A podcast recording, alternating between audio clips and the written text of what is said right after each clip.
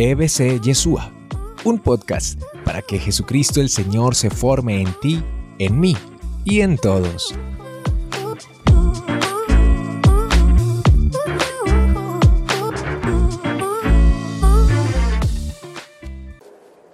Un segmento de la Biblia con sentido completo. ¿Cómo se llama eso? ¿Una qué? Perícopa. Entonces esta perícopa es muy corta.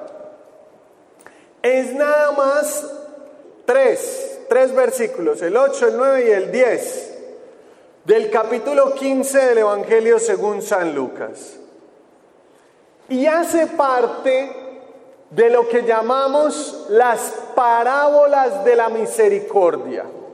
De lo que llamamos como parábolas de la misericordia. ¿Y cuáles son las tres parábolas de la misericordia?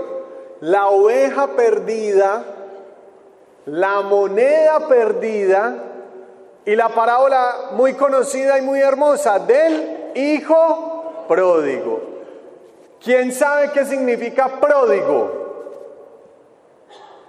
Prodigar es despilfarrar. Eso es prodigar, despilfarrar. Entonces el hijo pródigo, el hijo que despilfarra. Pero también lo podríamos llamar el hijo perdido o los hijos perdidos. Las tres parábolas hacen parte de las parábolas de la misericordia. ¿De las parábolas de qué? De la misericordia.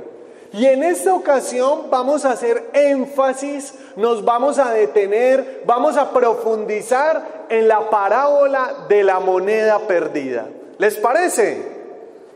¿Están aquí todos ya atentos y listos? Vamos a leer entonces con toda atención este texto. Háblame Señor, que tu siervo, ¿cómo es? Háblame Señor O bien, dice el Evangelio, ¿qué mujer de ustedes tiene diez monedas y pierde una de ellas? ¿Acaso no enciende una lámpara, barre la casa y busca con cuidado hasta encontrarla? Y cuando la encuentra reúne a sus amigas y vecinas y les dice, felicítenme porque ya encontré la moneda que había perdido. Les digo que así también hay alegría en el cielo entre los ángeles de Dios por un pecador que se convierte. Palabra del Señor. Muy bien, vamos entonces a profundizar.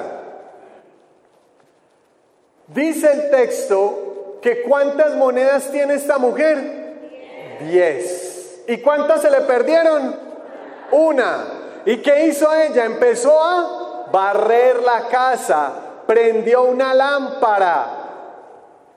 Pero no crean ustedes que era tan fácil como hoy encontrar la moneda, porque en la época de Jesús no era así baldosa o tapete o así como hoy, no. No habían pisos tan sofisticados como hoy, sino que era tierra y ellos ponían un poquito de paja para evitar la humedad. Entonces imagínense, tierra con paja, es fácil encontrar una moneda. Y esta mujer está desesperada por encontrarla. De por sí, pues, la Biblia nos dice en algunas traducciones, si usted tiene la Biblia de Jerusalén, nos dice qué moneda era. Era una dracma. ¿Qué moneda era? ¿Una qué?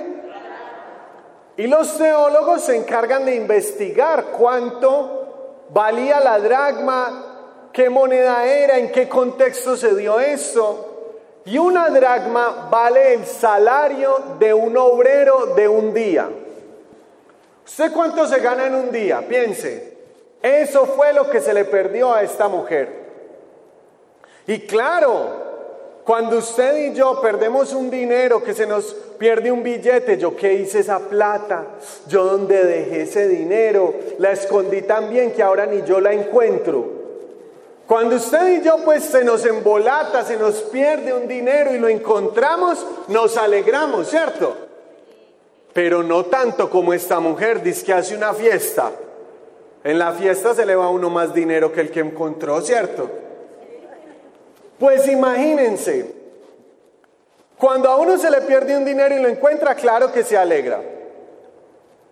No sé si a usted le ha pasado que se pone unos pantalones, unos blue jeans que hace rato no se ponía y de pronto mete uno las manos al bolsillo y encuentra un billete de 20 dólares que no contaba con él. ¿Le ha pasado o no? Y uno que dice, ay, ve, esta platica de dónde salió, qué bueno, no sabía que la tenía. Y se alegra uno. Pero esta mujer sí se alegró, fue mucho. Llamó a las vecinas y dijo, hagamos una fiesta. Usted cuando se encuentra 20 dólares, 100 dólares que, se le habían embolatado, que no sabía dónde los tenía, ¿hace una fiesta? No, cierto que no, tampoco para tanto. Tampoco para tanto. Pero le voy a contar cuál era el valor de esta dracma. Yo le dije que es el salario de un día de un obrero, pero ese es el valor cuantitativo. Pero lo que pasa es que para esta mujer esta moneda tiene un valor simbólico. ¿Tiene un valor qué? Porque ¿cuántas monedas eran? Tenga ese dato ahí, que ese dato nos enseña muchas cosas y yo le voy a ir explicando. Antes de llegar allá le voy a contar. Si ustedes de pronto se han visto Aladino o alguna película de esas del Oriente, se dan cuenta que las mujeres en Medio Oriente se adornan con monedas. Entonces hacen un collarcito, unas areticas, se enredan unas monedas en el pelo, en un velo y así. Por lo tanto, esta moneda puede ser que no solamente valía los 50, 100 dólares de trabajo, sino que además tenía un valor sentimental porque hacía parte de las joyitas, de los adornos que esta mujer usaba para verse bonita. Todas las mujeres que están aquí tienen un lugarcito ahí donde guardan sus areticas, sus collarcitos, lejos de los niños para que los niños no se las embolaten, no se las pierdan, no jueguen con ellas. ¿Es así o no? Y ahí tienen las perlas finas, el anillo de oro, las aretas de plata, los diamantes, las esmeraldas, yo no sé qué más. Pues bien, esta mujer le tenía un cariño especial quizás a esta moneda porque hacía parte de sus joyas. Pero vamos a un significado más grande y más lindo todavía. ¿Cuántas monedas eran? Diez, Diez monedas. Y este es el dato clave para que podamos hacer el análisis teológico de cuál era el valor real de la moneda. Escuche esto. Cuando una mujer se iba a casar en el pueblo de Israel, la mujer es la encargada de dar la dote. ¿Y qué es la dote, Juan David?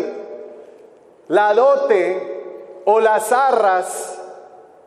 La dote es si la mujer es rica, porque su familia es adinerada, entonces la familia de la mujer regala tierras, regala ganado, regala oro, regala tesoros el día del matrimonio para esa nueva familia que se va a formar en, ese, en esa nueva unión. Pero si la mujer es pobre, lo mínimo que puede dar son 10 dracmas. Diez moneditas de plata. Y esto nos habla varias cosas de esta mujer. Primero, que no es una mujer adinerada, sino una mujer pobre. Segundo, que esta mujer se va a casar. Y tercero, que antes de su matrimonio se le perdió una moneda. Es como si yo me voy a casar mañana y se me pierden las argollas. Las que van a llevar el día de la boda los niños para hacer de esas argollas el signo del amor, para hacer de esas argollas el símbolo de la alianza matrimonial. Imagínense si se me pierden las argollas el día antes. ¿Se pone triste o no se pone triste? ¿Se preocupa o no se preocupa? Y si fuera de eso usted es pobre y se le embolatan en el suelo y hay un montón de tierra y hay un montón de paja y usted desesperado o desesperada no las encuentra, entonces usted hace lo que dice el texto, barre la casa, enciende una lámpara y busca con cuidado hasta encontrarla. Y cuando la encuentra, le dice a sus vecinas y a sus amigas, felicítenme. Hagan fiesta conmigo, sí me voy a poder casar. Les tengo una buena noticia, mañana sí hay boda, porque encontré la moneda que se me había perdido. Amén. ¿Estamos entendiendo todos que lo que les estoy contando? Muy bien. Ahora vamos a esto. Esa monedita eres tú. Y esa mujercita pobre, desesperada por encontrarte, es Dios. Y entonces Dios ilumina con el Espíritu Santo, ordena la casa, barre, porque Él quiere encontrarte, porque quizás tú te le has perdido. Te has distraído en tantas cosas, en ocupaciones, en el trabajo, en búsqueda de conseguir más dinero, en búsqueda de distracción, de placer. Te has perdido, Dios no quiere, en vicios, en juego, en alcohol, en resentimientos. Te has perdido en tantas cosas que Dios hoy, a través de este texto bíblico, quiere decirnos que Él nos está buscando que Él es el que nos está buscando. Dice San Ignacio de Loyola que cada paso que tú y yo damos para acercarnos a Dios, Dios da 100 pasos para acercarse a nosotros. No creas que fuiste tú el que vino aquí. Fue el mismo Señor que, como dice el profeta Oseas, con cuerdas de amor y lazos de ternura te trajo hasta aquí porque te quiere enamorar, porque te quiere salvar, porque te quiere bendecir, porque quiere lo mejor para tu vida. Amén. Entonces, imagínense esta mujer. Imagínense la desesperada buscando la moneda. Y si la encuentra, hace fiesta. Y dice el texto que se alegran los ángeles del cielo. Una vez estaba yo ahí en mi ciudad, en Medellín, y vi a dos señoras, tres señoras, en una fiesta. ¡Ay, qué alegría tan grande! Y se abrazaban. Y yo dije, no, pues estas se ganaron la lotería mínimo. Y les pregunté, ¿y qué pasó? ¿Cuál es la alegría? Y eso hacían un escándalo, una dicha. Es que imagínese que la hija de fulanita de tal va a ir a un retiro espiritual. Y esa era la fiesta, que su hija de 15 años había aceptado ir a un retiro espiritual para encontrarse con Dios. Se alegra la mamá de la tierra, dice el texto, que en el cielo hay fiesta cada vez que tú y yo decidimos acercarnos a Dios. Amén.